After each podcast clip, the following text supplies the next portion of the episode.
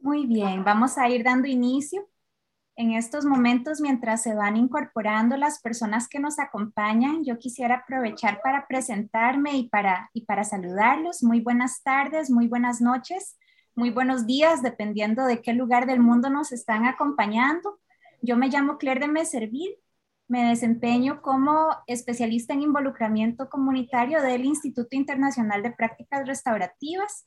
Parte de las cosas que hemos estado haciendo desde hace ya más de año y medio es una vez al mes conversar con personas que tienen mucho que enseñarnos sobre este tema y en este campo continuar construyendo comunidad y, articulándonos. Y, bueno, muchas gracias por acompañarnos el día de hoy.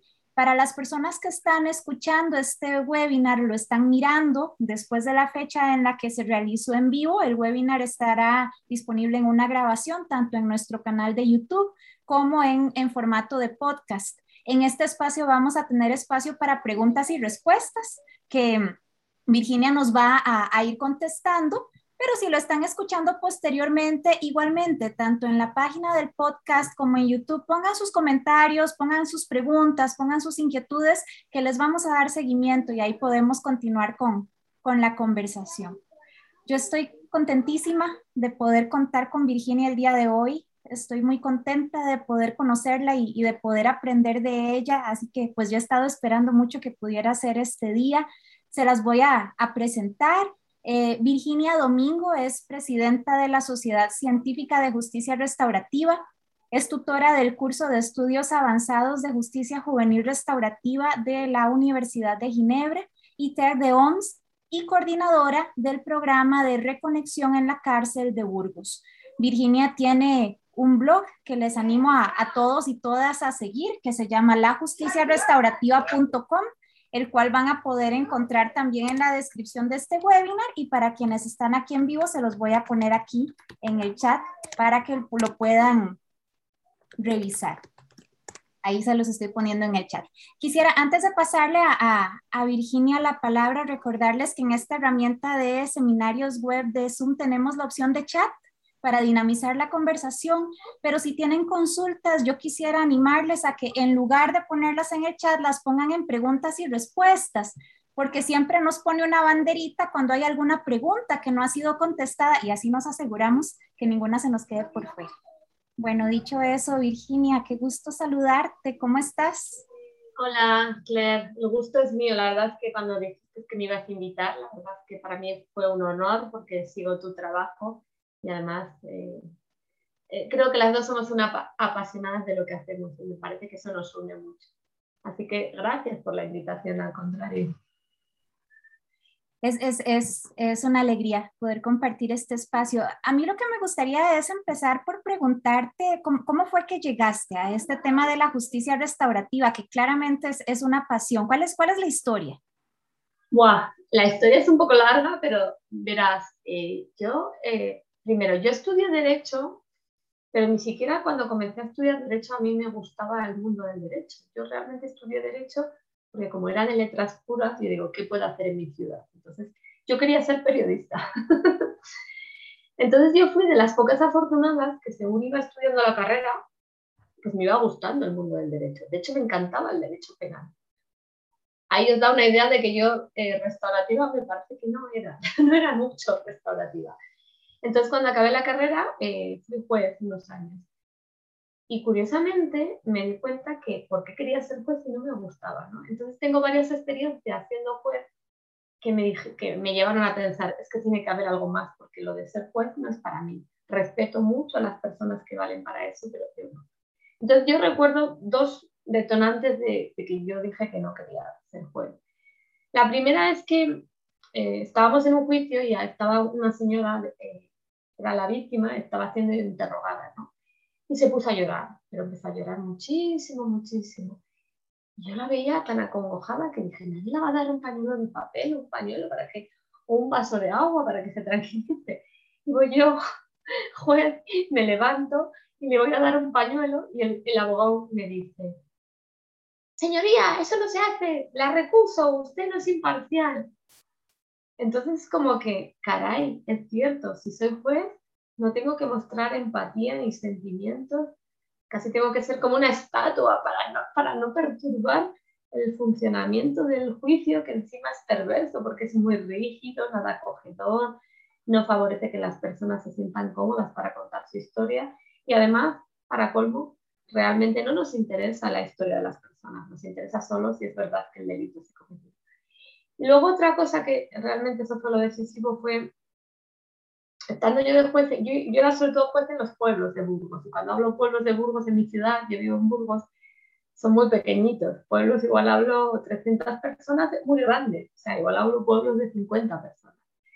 Entonces, eh, me llegó el caso de una mamá que había denunciado a su hijo de 18 años por maltrato. Claro, ¿qué te dice la ley? El fiscal automáticamente me pidió que el niño saliera, una orden de alejamiento. Claro, bueno, pues lo, tienes que hacer, ¿no? El problema es que mm, yo dije, ¿y qué va a pasar con este niño? Todo el mundo me decía, ¿y a ti qué te importa lo que pase con este niño? Como que no, yo estoy firmando, soy la responsable de lo que pueda hacer este niño, ¿no? Además, yo siempre he dicho, y si a este niño le, sacamos de la casa de su madre, se enfada tanto que vuelve y de verdaderamente la pega una paliza de verdad. Claro, es que creemos que con siendo punitivos vamos a controlar la violencia, pero yo creo que siendo punitivos lo que hacemos es reforzar el ciclo de violencia. Entonces yo me sentí tan mal que me sentí como un bicho raro, porque realmente todo el mundo decía, pero a ti qué te importará. Bueno, entonces estas dos cosas fueron las que me llevó a buscar, tiene que haber algo, ¿no?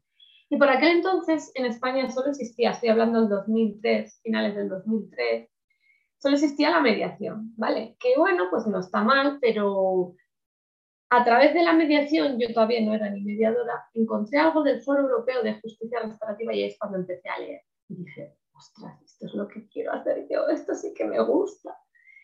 Y fue como fui leyendo, luego fui participando, fui formándome a través del foro europeo y luego ya sí que hice un curso de mediación, pero curiosamente yo primero me formé en justicia restaurativa.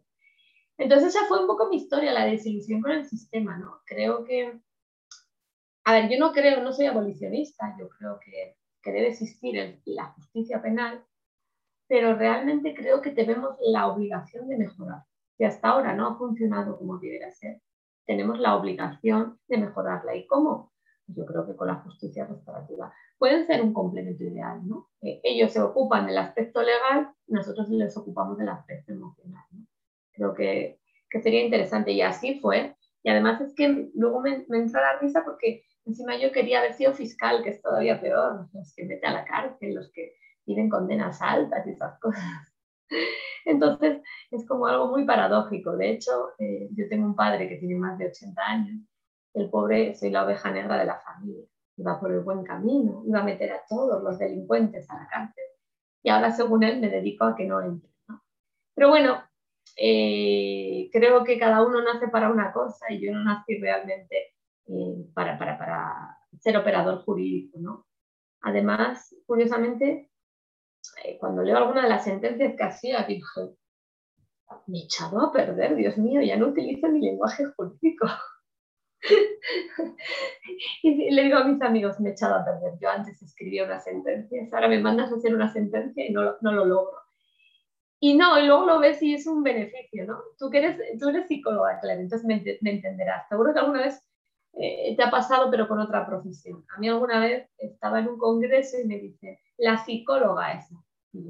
Era, era de abogados. Entonces pensaron que yo era psicóloga, porque como yo no hablaba con ese lenguaje jurídico, además, nos pasa una cosa, yo no sé si en otras profesiones pasa, pero parece que los abogados, para parecer listos, tenemos que utilizar palabras raras. Entonces, cuanto más palabras raras utilices y menos te entienda la gente, parece que demuestras tu inteligencia.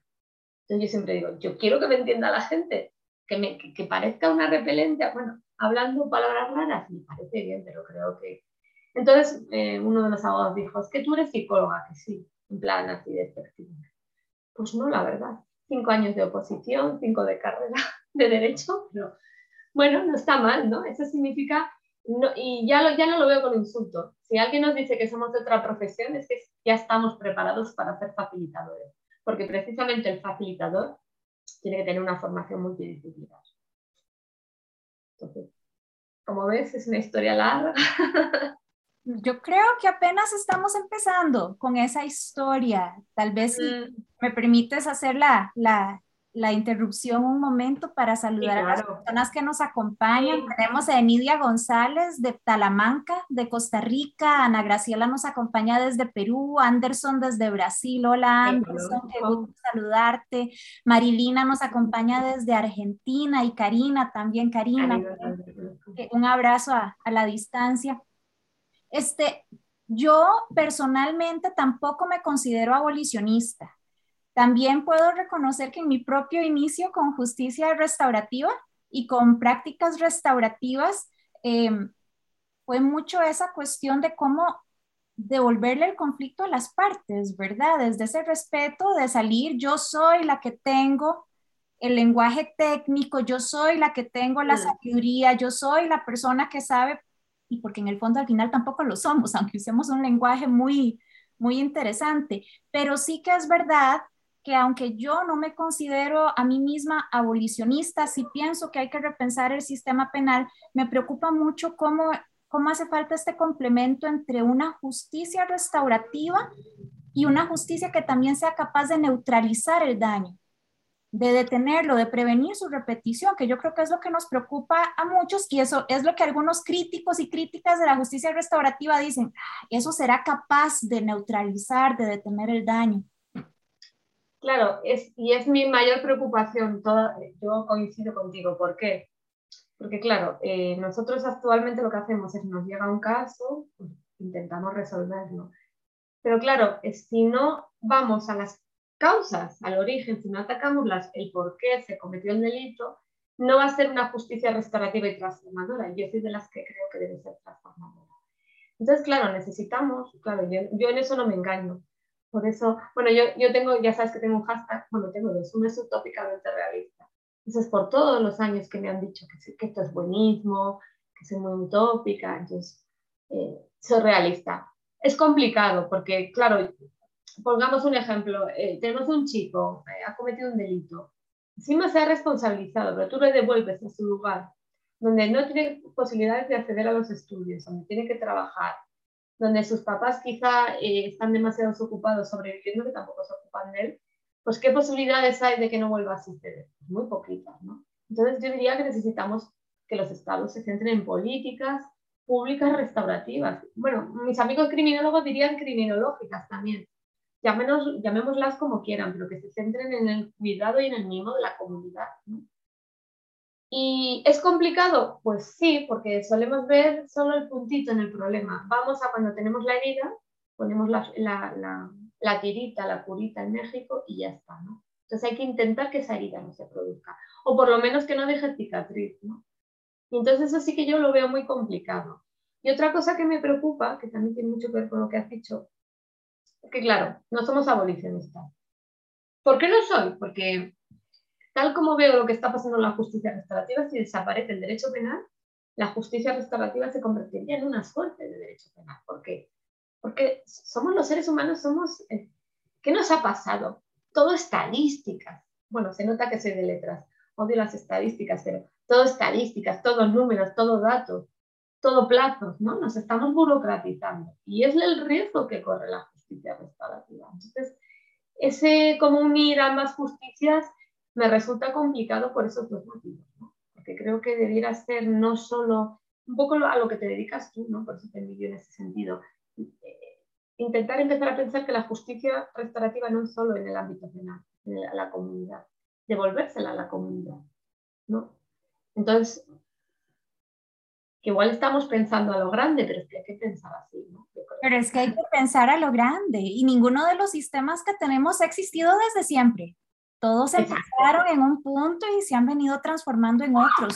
En, en Costa Rica ha, ha, existido la preocupación de cómo, de cómo generar estos espacios de conversación entre lo que son los programas de justicia restaurativa, el programa de justicia restaurativa con liderazgos, por ejemplo, de, la, de las comunidades indígenas acá, pero son conversaciones que van muy despacio y nos genera esa gran preocupación. ¿Qué pasa con una justicia restaurativa que es únicamente institucional? Y de ahí es la gran preocupación, cómo mantenerla enlazada a los liderazgos locales, a los liderazgos comunitarios. Y bueno, y sí que es verdad que de pronto nosotros podemos pensar, el sistema penitenciario, como existe actualmente, tampoco es que tiene que desaparecer. Si hay una necesidad de neutralizar el daño, de prevenir su repetición, pero bien sabemos que la privación de libertad no es suficiente para neutralizar el daño, para prevenir su repetición, ¿no? No solo no es suficiente, sino que se genera más violencia. Bueno, Neil Christie ya decía, son escuelas de delincuentes, yo lo decía el otro día. Nosotros tenemos un privado de libertad que, que cuando entró en la cárcel era miembro de una banda organizada que traficaba con drogas. Antes de salir ya se había hecho el jefe dentro de la cárcel, ¿no? El problema es también que a los políticos, a los estados les cuesta soltar el poder, ¿no? A mí me está pasando en España eso, ¿no? Me está pasando que nosotros, sociedad civil, nuestra asociación tenía un programa de justicia restaurativa avalado precisamente por algunos políticos, pero ¿qué pasó? Nuestro programa, pues claro, nosotros entendemos que un programa lleva tiempo, especialmente si trabajas con, con delitos graves, ¿no? Pues les parecía demasiado largo trabajar con ellos dentro, dentro, nosotros trabajamos con ellos dentro y hasta 12 meses después de su salida. Es decir, hacemos acompañamiento fuera. Porque hay que asegurarnos de esa reconexión. Eh, yo me gusta la palabra reconexión en vez de reinserción. ¿Qué ocurre? Que pues, a algún político en general aquí les pareció, ¿para qué vamos a dedicar tanto tiempo a privados de libertad? Vamos a darles 10 charlas de justicia restaurativa y ya está, ¿no? Entonces nos encontramos con esa paradoja de Sí, nos queremos, pero eso es muy largo, es muy costoso. ¿Para qué vamos a invertir tiempo en las personas? ¿no? Vamos a agilizar. Y entonces se llega hasta el punto de que se confunde lo que es un programa de justicia restaurativa con dar charlas. Entonces yo, siempre digo, es como confundir una clase de anatomía con hacer cirugía. ¿Tú por qué le digas a un interno que es justicia restaurativa? Mal no está, por supuesto, pero no es un programa, ¿no? Entonces nos encontramos con muchos retos, que sé que era una de otra pregunta, pero es que es así, ¿no? Retos a nivel institucional y vosotros tenéis a la comunidad. Aquí en España nos cuesta mucho involucrar a la comunidad, ¿no? Es como, sí, a los familiares de los privados de libertad, sí, pero luego a los demás, no, yo es que jamás voy a tener a un privado de libertad, y que mis familiares son todos unos santos, ¿no? Es como, hasta que no nos pasa, no nos pone, no empatizamos, ¿no? Y creo que deberíamos empezar a pensar que estamos perdiendo la empatía, al menos en mi país. Digo medio en bromas, a ver si echan en, en el agua debieran echar empatía para que todos viviéramos un poco de empatía todos los días. Porque aquí yo sí que noto una diferencia con, con vuestros países. La comunidad no le cuesta mucho implicar, muchísimo. Yo creo que hay hay, deseo, yo como que sí tengo mucha fe de que hay deseo de generar esos espacios de empatía, pero a veces no se sabe cómo y eso paraliza. Yo, yo, escucho a operadores y operadoras jurídicos de donde, yo de donde yo soy, son las personas con las que estoy más cerca y que a menudo me dicen es que, es que uno tiene que ser un psicólogo empírico, ¿verdad? Mm. Yo les decía, es que no, no, es, no es necesariamente ser psicólogo o ser psicóloga, es esa necesidad de ser persona de encontrarte con el otro en, en ese proceso. Claro, es que los que venimos del mundo del derecho solemos tener miedo a eso, ¿no? Yo es que no he estudiado psicología, pero se trata de escuchar a las personas, ¿no? Cambiar un poco las preguntas. ¿Por qué has hecho esto? ¿No? ¿Qué estaba pasando contigo? Eh, ¿Cuáles son tus necesidades? Eh, ¿En qué momento cometías? De Río con él lo dice muy bien, ¿no? Dice, solemos preguntar por qué lo has hecho, ¿no? Habría que decir que pensar más bien qué estaba pasando con esta persona, ¿no? ¿Qué estaba pasando contigo para que te llevara a hacer esto que has hecho, ¿no? Es cambiar un poco las preguntas, ¿no? De ser inquisitivas a ser más empáticas, ¿no? Simplemente sería, sería eso. Pero nos cuesta mucho a los del mundo del derecho, muchísimo. Yo tengo eh, muy buenos amigos fiscales que nos han apoyado muchísimo, pero caray, les, les cuesta salir, ¿no? Y eso que uno decía, es que con que uno se reinserte, pues que a eso vamos, ¿no? Con que uno logre no volver y con que una víctima se sienta satisfecha, pues al final eh, eso que mejora, ¿no? Porque ¿qué imagen tienen los ciudadanos de la justicia? Aquí en España terrible. Además es que no hay justicia, ¿no? Entonces, ¿por qué no podemos mejorar la imagen de la justicia? Complicado. ¿Cómo ha sido tu experiencia con la sociedad científica? ¿Qué cosas has observado? ¿Qué, experiencias alrededor del mundo han llamado tu atención? Pues mira, yo me siento muy afortunada porque en el 2010 creamos la, Sociedad Científica en, España, pero sí que dijimos, la tenemos que llamar científica de justicia restaurativa sin poner nombre nacional porque, porque queríamos que fuera una, una puerta abierta a todo el mundo, a todos los amigos que nos quisieran acompañar. ¿Por qué? Porque en el 2010 nos sentíamos como un poco locos. Todavía en España y en Europa sí se hablaba algo, pero se seguía confundiendo con mediación solamente. Em, era como que decía, ¿seré yo la única loca en el mundo? Entonces pretendía aglutinar a todos los utópicos realistas del mundo, ¿no? Entonces eso me ha permitido antes del COVID viajar, bueno, ahora viajo de otra manera, desde mi casa y, sentada con el riesgo de que entre el gato de vez en cuando, pues conocer gente eh, maravillosa, que está igual de loca que tú, en ese sentido de esa utopía realista y que son lo que yo llamo los artesanos, ¿no? Y sobre todo lo que más me ha marcado es que se piensa siempre, no sé por qué soléis pensar que en Europa todo funciona mejor. No, de verdad que no. Curiosamente, países que se supone que tienen alto grado de violencia, lo siento, pero es así, por ejemplo, México, pues tienen programas de justicia restaurativa mucho más avanzados. Y un día yo pensando, digo, ¿cómo puede ser esto? Porque yo vivo en una ciudad, yo me especialicé en delitos graves, y en mi ciudad, pues si hay un asesinato una vez al año, puede que haya, pero bueno, cuando lo digo esto me siento mal, estoy feliz de vivir en una ciudad tan tranquila. Entonces digo, pues tendrían que implementarse más fácilmente en lugares donde no hay tantos delitos graves. ¿no? Yo creo que es al contrario, que la sociedad se va dando cuenta que lo hecho hasta ahora no funciona, que más castigo no hace que haya menos violencia, y entonces yo creo que están volviendo a los orígenes, ¿no? Están intentando recuperar, bueno, pues la parte de cultura y de pueblos originarios que tiene la justicia restaurativa, que tiene una parte, no todo. Porque, a ver, no toda la justicia indígena es restaurativa, al menos no a los ojos de, de un occidental, porque sí que es cierto que a veces romantizamos mucho la idea de la justicia indígena, pero sí eh, están recuperando eso, ¿no? Los círculos en esencia son prácticas ancestrales, ¿no? Entonces me, llamó mucho la atención eso. Primero, que la sociedad civil se implica mucho más. Por ejemplo, yo, nosotros ahora queremos poner en marcha un programa individual para víctimas y me es más fácil encontrar víctimas fuera de España que en España, ¿no? ¿Por qué? Porque tú vas a España y vas a una asociación de víctimas y de repente sale una persona, la responsable, y dice, no, mis víctimas no creen en la justicia restaurativa. Y claro, yo le digo, ¿tus víctimas o tú? Porque claro, tus víctimas no creo que sean tuyas, serán las que tus asociados, ¿no? Entonces hay como miedo a, esas cosas. En cambio, tú vas a otros países y hay víctimas deseando que se les dé voz, que puedan escuchar, ¿no?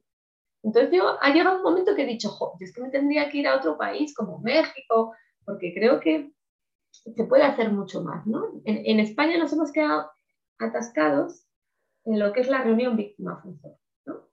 Y sí, ahora se habla de programas en las cárceles, pero son charlas, no, no, como que no seguimos evolucionando, ¿no? Hace ya muchos años que yo, yo hablaba en concreto de lo que son las reuniones restaurativas, que en algunos lugares son juntas, en otras conferencias. Y todo el mundo decía, ala, eso es una locura. Pues no, eso es abrir el círculo a otros indirectamente afectados, ¿no? Es mucho más sanador, ¿no? Y entonces eso es lo, lo que, me, lo que más me, me, ha impactado. Y luego también algo que es una, algo que yo siempre tengo en mente, ¿no? Que la justicia se debe adaptar a la, a la cultura de cada país. Por ejemplo, a mí me, me, parece muy interesante que en Brasil la práctica más utilizada son los círculos. Cuando aquí, en mi país, y una vez dije eso, me dijeron que eso era muy americano y que era mucha pérdida de tiempo. Entonces, por ejemplo, en España no hay, no hemos hecho, no hay, que yo sepa, nadie que haya hecho un círculo para gestionar un delito. Sí que hemos hecho programas individuales, en las escuelas, pero lo que es el sistema penal no hemos hecho es algo que sí que es cierto, ¿no? Que tienes que adaptar tu práctica a lo que es la cultura, ¿no? Y si en tu país parece que el círculo no se acomoda tanto, pues bueno, vamos a buscar otras prácticas. Ahora, la pregunta es, no se acomoda tanto a, a quiénes, ¿verdad? De pronto también, em, por lo menos en mi propio contexto, se ha hablado de si se hace un círculo o una reunión restaurativa, ah, la reunión restaurativa es más corta.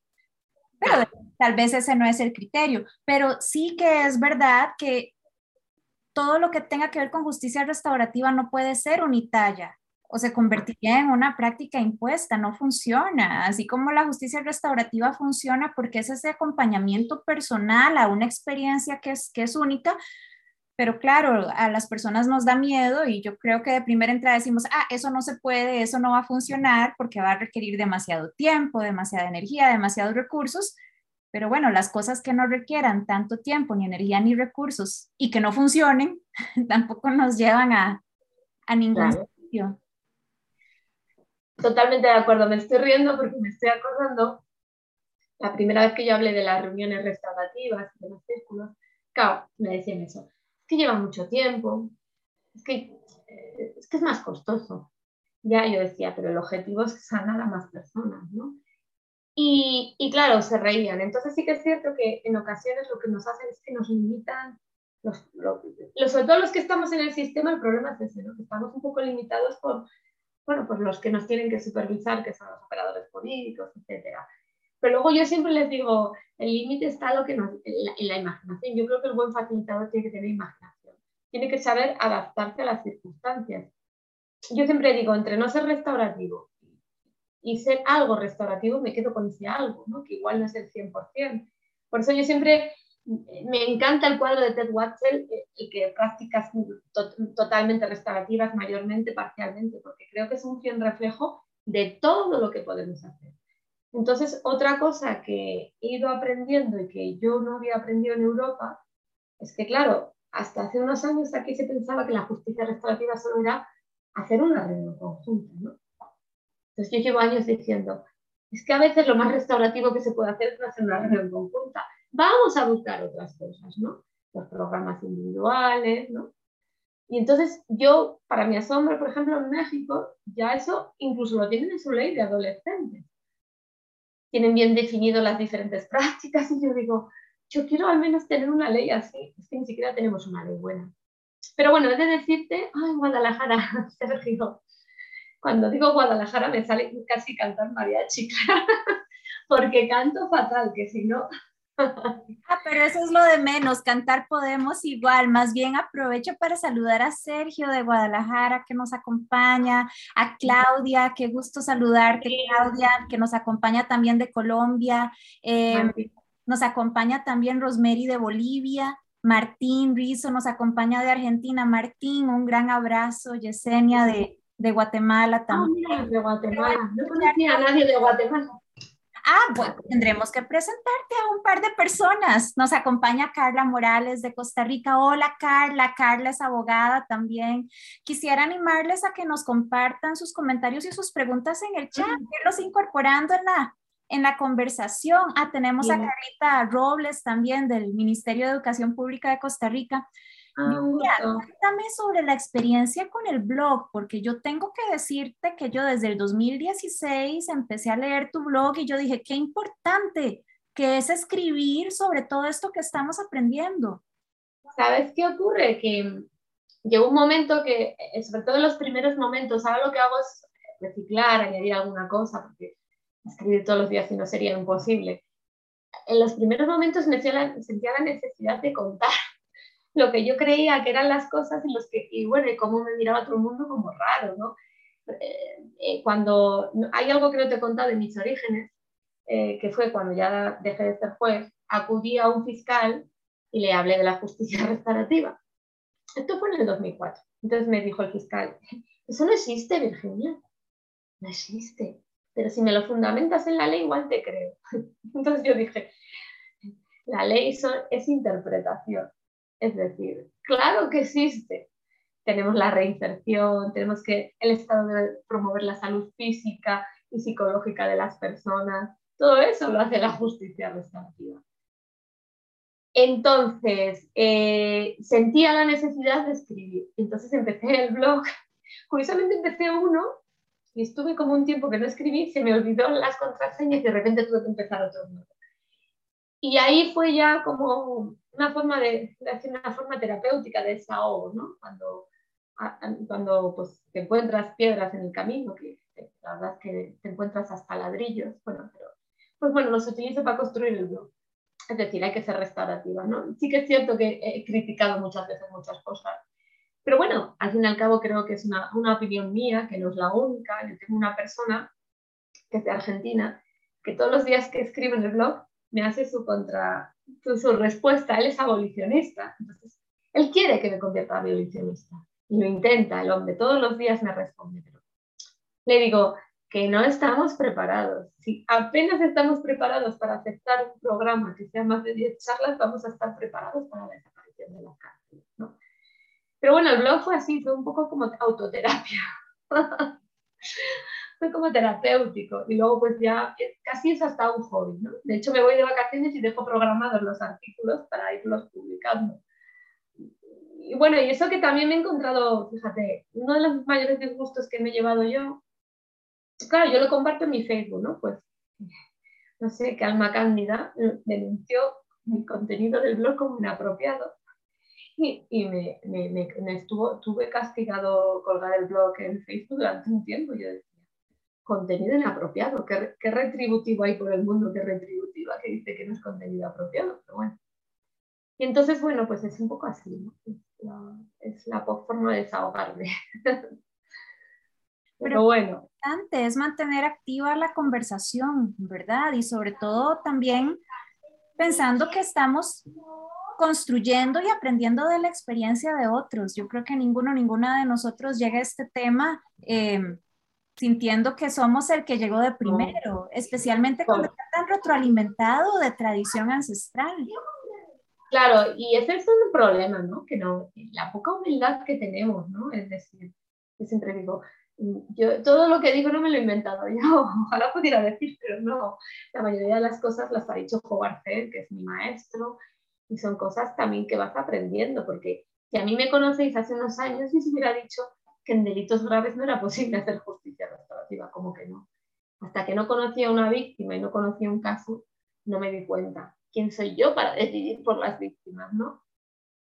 Entonces, creo que es un proceso, a ver, yo el día que me levanté y no aprendo algo, yo me sentiré muy mal. O sea, quiero decir, que además yo busco muchas expectativas. Yo voy a congresos y digo, ah, quiero aprender algo.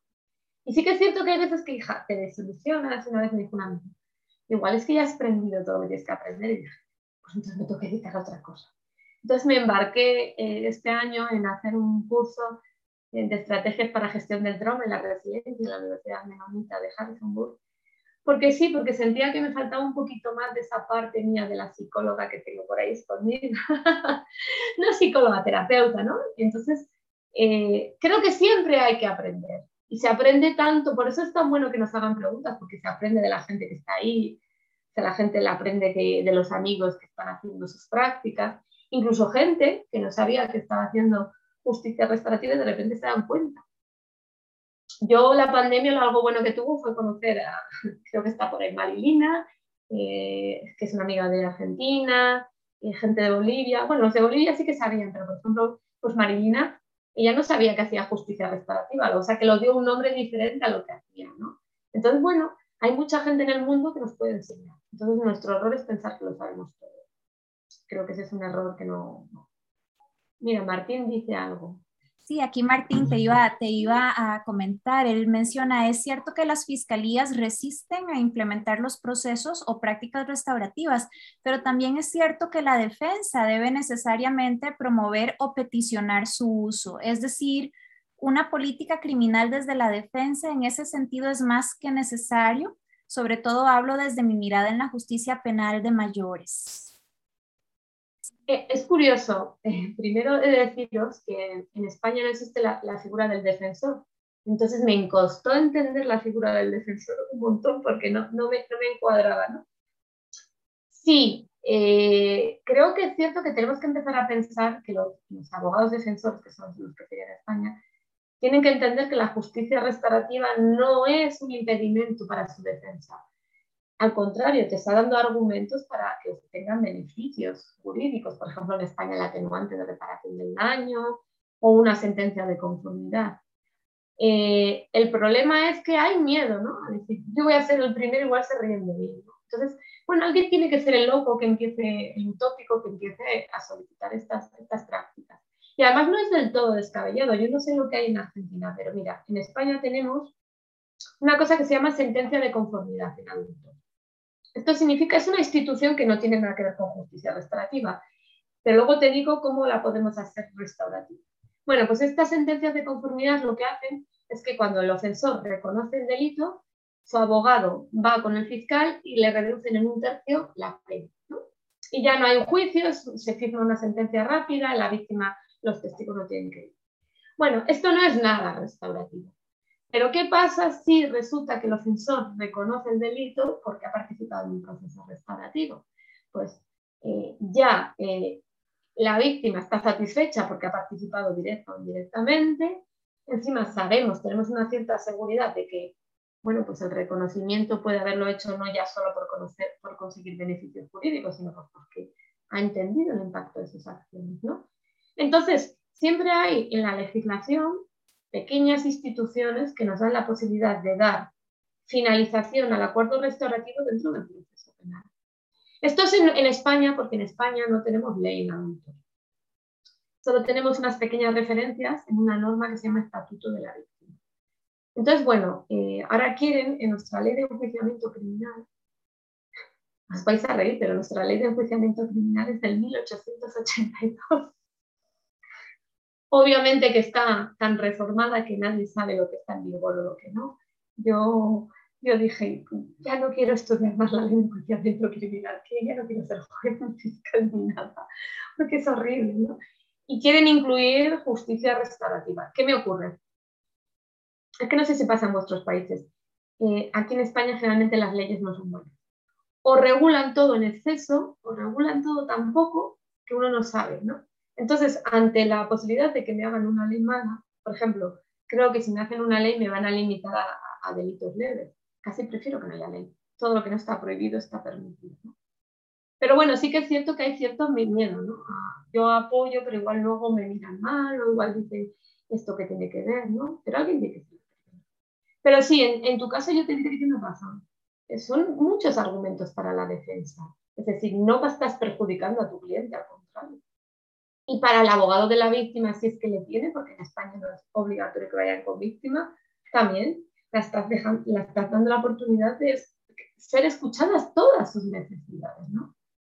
Entonces, bueno, poquito a poco. Pero hay que ser valiente y hay que, hay que ser el primero hay, que apostar.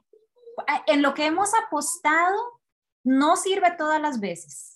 Podríamos hasta decir no muchas veces. Esto, la justicia restaurativa no sirve para todo, pero lo que tenemos, pues tampoco. Claro. Yo siempre digo, bueno, vamos a intentarlo. Si no se puede, seguiremos intentándolo de otra forma. En Costa... Nunca Dime.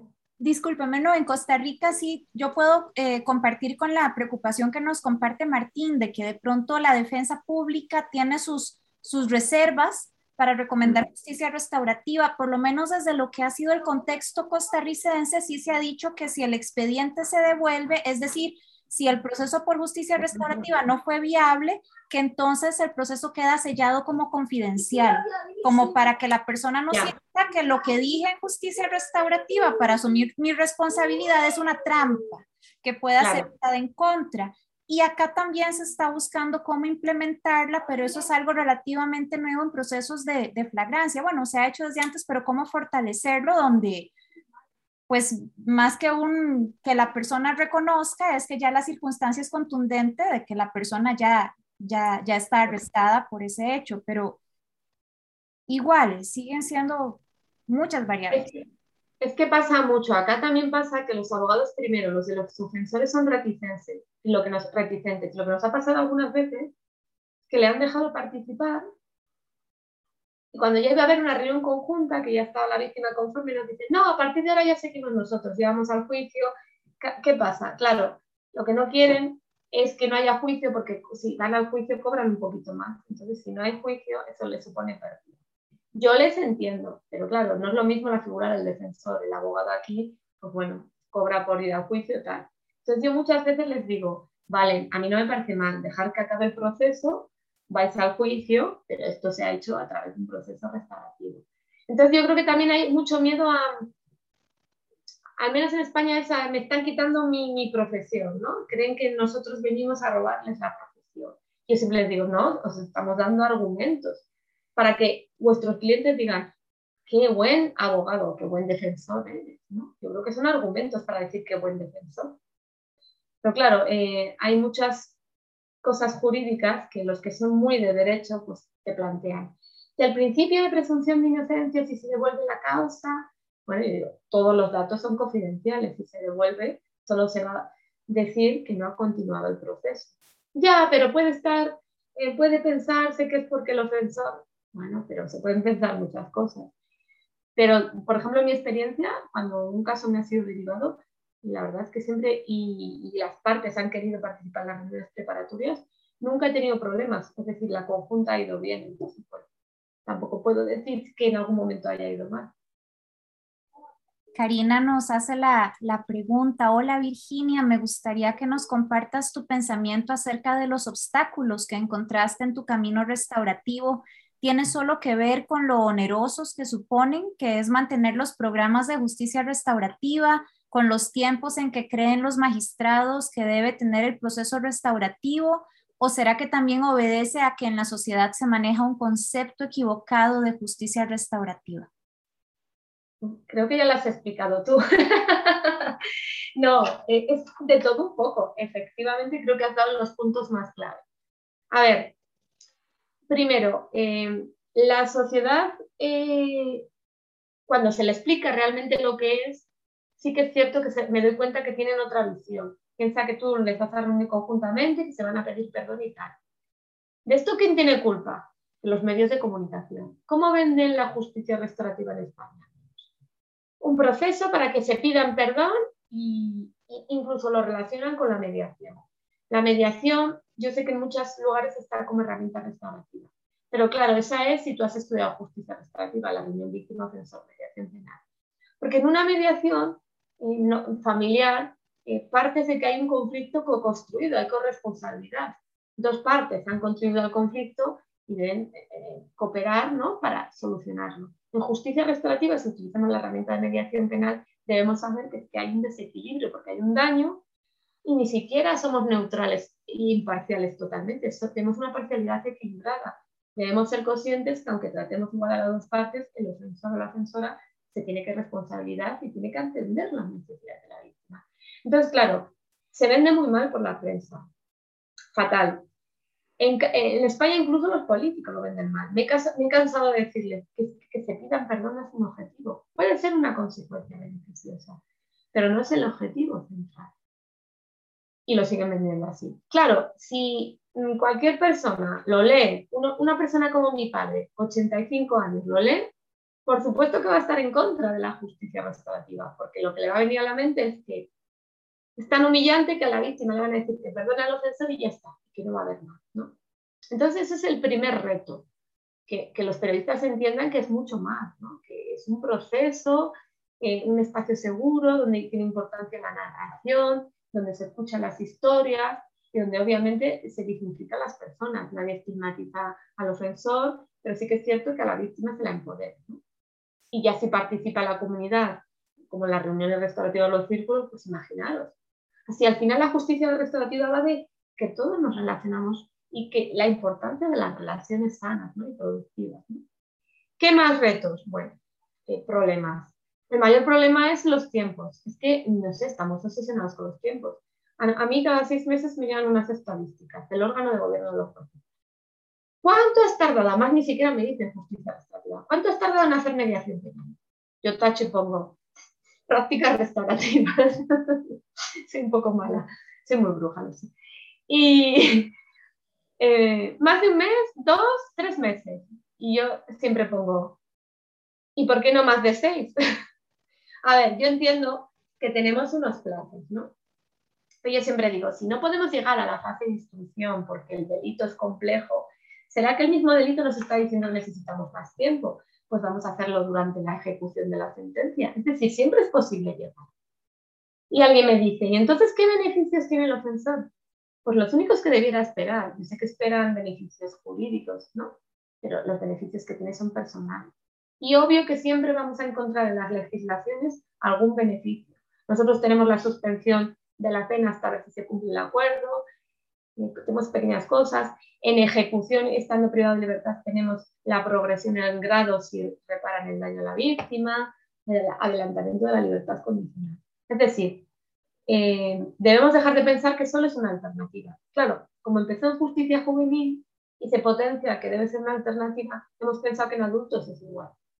Puede ser una alternativa, un complemento, incluso en adolescentes, ¿no?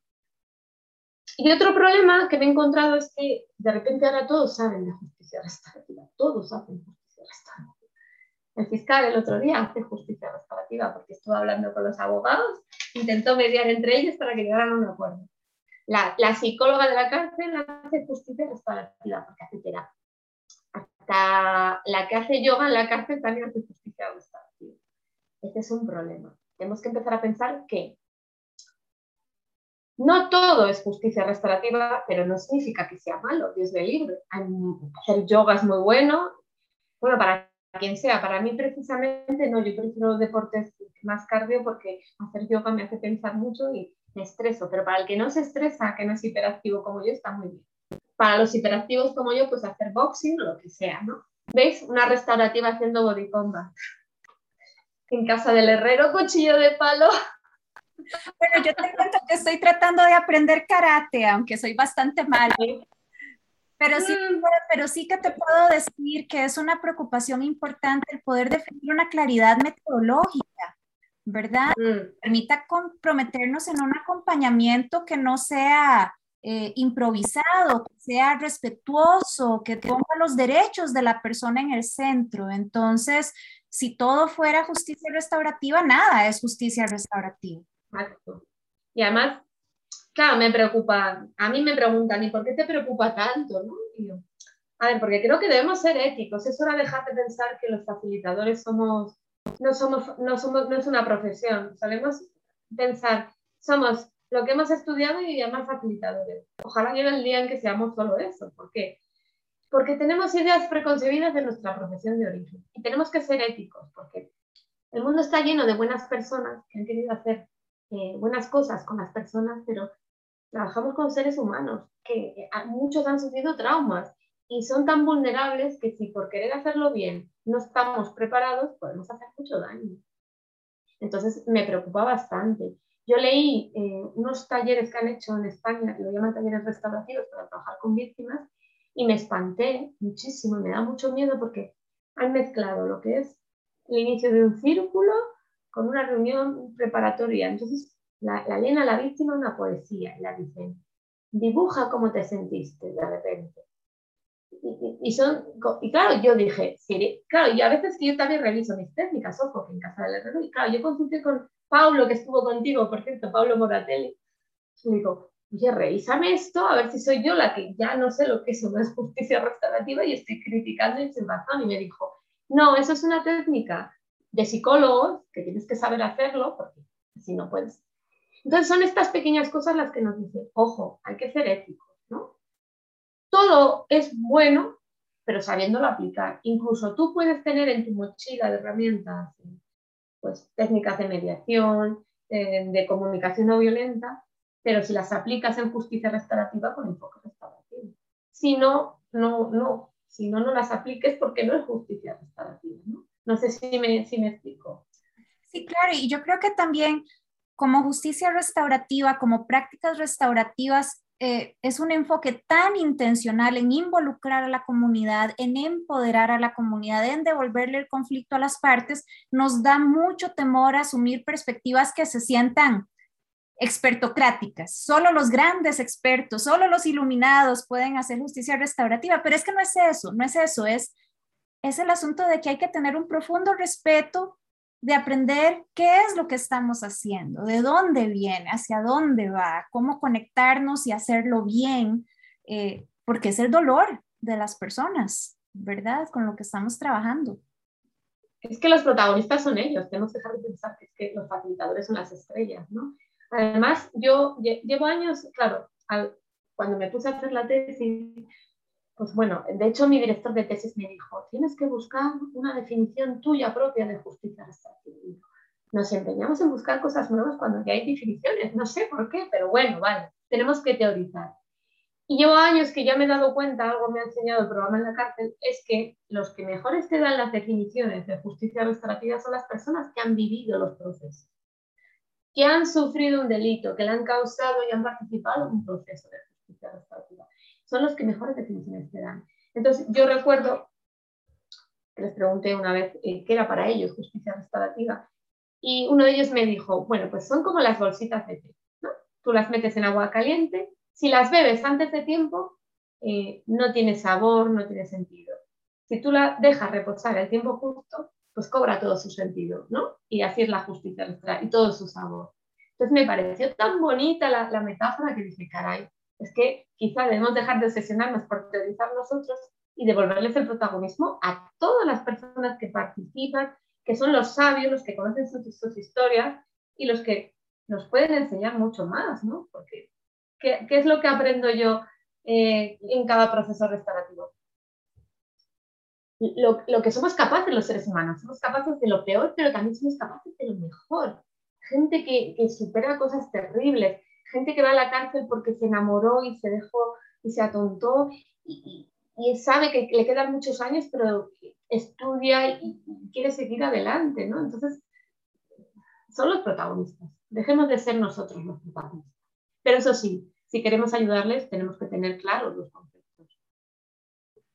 De acuerdo. Sobre ese mismo tema, Ana nos comparte la pregunta. Buenas tardes. Mencionaron que para ser facilitador se debe tener una formación multidisciplinaria. ¿En qué campos del conocimiento deberíamos formarnos o qué temas deberíamos dominar? Sí, eh, siempre digo porque los del mundo del derecho dicen somos los mejores, los psicólogos somos los mejores. Bueno, pues algo de jurídico, bueno, por lo menos para si trabajas en el sistema para saber cómo, cómo encajaría el acuerdo. Si no trabajas en el sistema, yo creo que es necesario.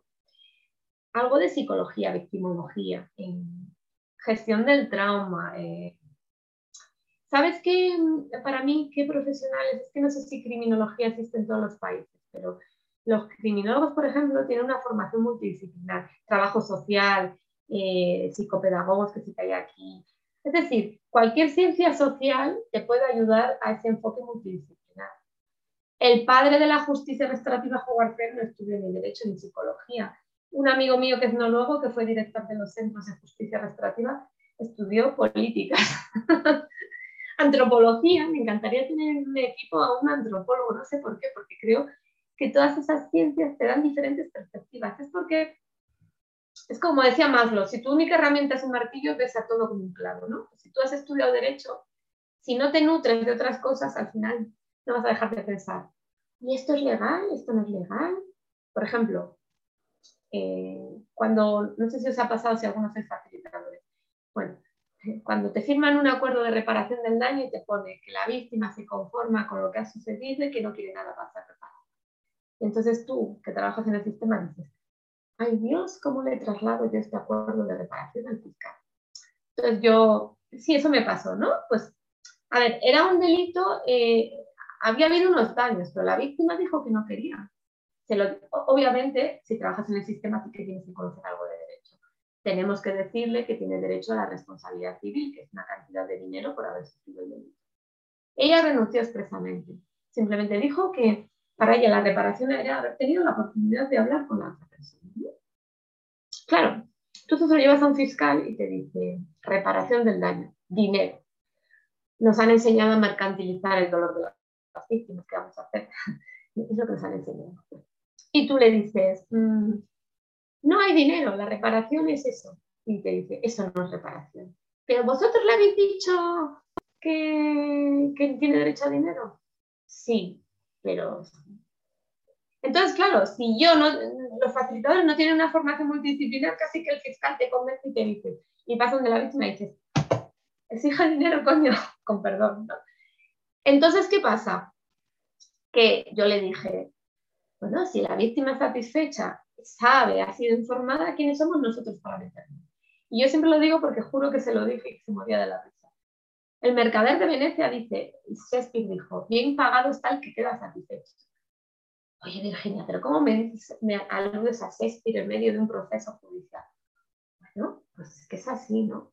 Entonces, cualquier otra profesión que tenga una visión global de lo que es el delito, lo que es sufrir un, un, delito, lo que es causarlo, por ejemplo, las teorías de los criminólogos de Braithwaite, eh, la teoría de la vergüenza reintegrativa, la teoría de los psicólogos de Nathanson. Es muy bonito ver cómo te explica cómo cuando tú tienes vergüenza puedes hacerte daño a ti mismo o puedes hacer daño a los demás, que es un poco lo que nos decían a mí en el curso de dinámicas del trauma.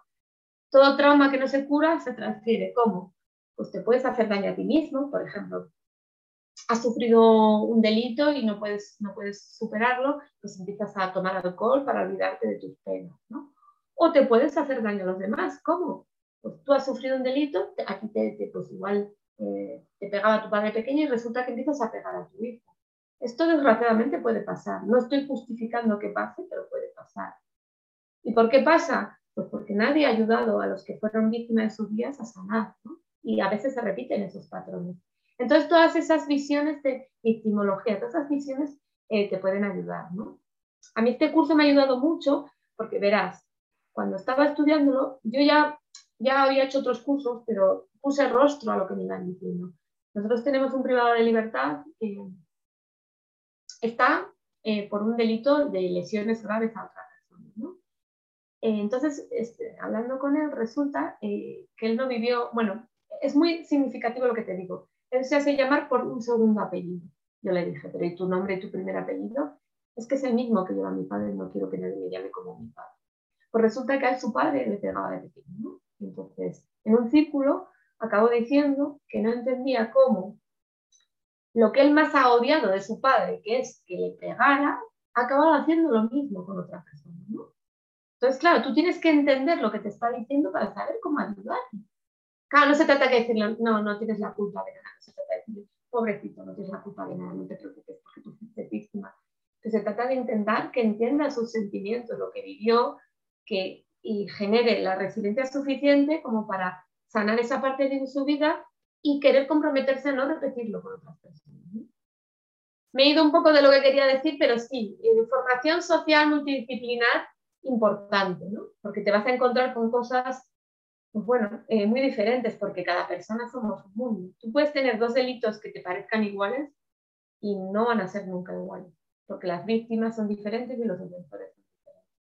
No, pero yo creo que es, que, que es clarísimo. Algo que para mí es importante también es reconocer que todo esto es un cambio de paradigma.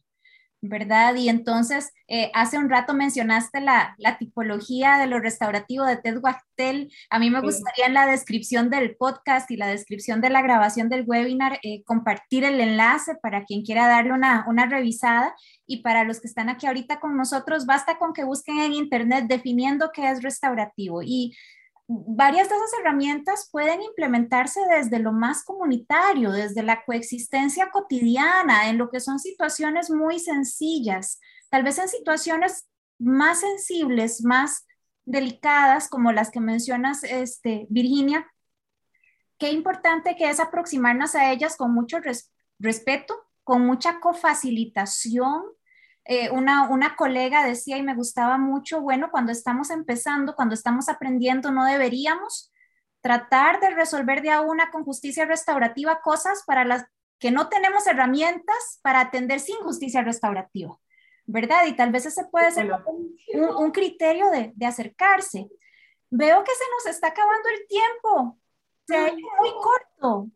Se ha hecho muy corto. Quería decir Vamos a tener que hacer una segunda parte, sí, sí me lo sí, Tienes razón. Totalmente de acuerdo y además no hay que ser ambiciosos, hay que empezar con cosas más sencillas. Eh, no vamos a hacer un círculo en delitos a la vez, vamos a empezar con un círculo de diálogo, ¿no? Y sobre todo vamos a escuchar a las personas, son los contadores de historias son los que nos merecen todo el respeto, ¿no? Y trabajar con esas prácticas en la comunidad nos puede asegurar que igual no tengamos que trabajar en el sistema penal, eso yo digo que vuestro trabajo es esencial. Quizá no tendríamos que trabajar en el sistema penal tanto. Entonces vamos a intentar, desde el momento en que nos relacionamos como personas, podemos dañar. Y ahí puede aplicarse la justicia restaurativa. Familia, amigos, eh, colegio, lugares de trabajo. Por eso yo siempre digo que la justicia no es la que se hace en, los textos, es la que vamos haciendo día, día a día, porque como nos relacionamos, cometemos daños o nos dañan. Entonces ahí sí es cuando tenemos que hacer justicia restaurativa. Con esas pequeñas cosas, ¿no? Y para acabar, yo, y te dejo a ti acabar, yo resumiría con empezar por entender que la justicia restaurativa puede ser una forma de vida, ¿no? Si empezamos con pequeñas cosas, podemos ir construyendo un mundo restaurativo, Bueno, esa es mi utópica realista. Bueno, necesitamos personas utópicamente realistas. Martín nos comparte aquí en el chat, por favor, una segunda parte. Felicitaciones para las dos por la jornada. Gracias por compartir estas ideas. Gracias a todos y todas por acompañarnos hoy, por sacar este rato. Pueden seguirnos en las redes sociales en IIRP, Comunidad Virtual en Español, y a Virginia, pues en el blog lajusticiarestaurativa.com. Y pues nada, Virginia, tal vez nos puedes decir unas palabras de despedida y con eso ya nos vamos. Eh, muchísimas gracias, Claire. Ha sido un honor estar aquí compartir contigo. Se me ha hecho la, charla súper corta, es como que te conociera de toda la vida, aunque ya llevaba tiempo siguiéndote en las redes y a todos ustedes, todos vosotros, que hay que continuar. Hay que empezar por justicia restaurativa como forma de vida e incluso hay que aspirar a que sea un movimiento social. ¿no? Watchers tiene ahora un, un, proyecto muy bueno que igual luego lo puedes compartir tú. ¿no? Es decir, ya no, no solo nos vamos a quedar en los delitos reparar a las personas, sino vamos a intentar reparar las injusticias, ¿no? Derechos humanos, eh, delitos de homofobia, medioambientales, un poco cambiar las estructuras, ¿no? No digo una revolución violenta, pero es una revolución restaurativa, que es mi otro hashtag que tendría que decir. Muchísimas pues, gracias. Esos hashtags, sin duda. Muchas gracias, Virginia. Que estés muy bien. Muchas gracias a todos y todas. Que tengan una excelente semana. Muchas gracias, hasta luego. Gracias, Claire. Gracias a todos por escucharnos. Ay, desde Barcelona. Un saludo, Neus. Hasta luego. también charlamos. Chao. Seguiremos la conversación.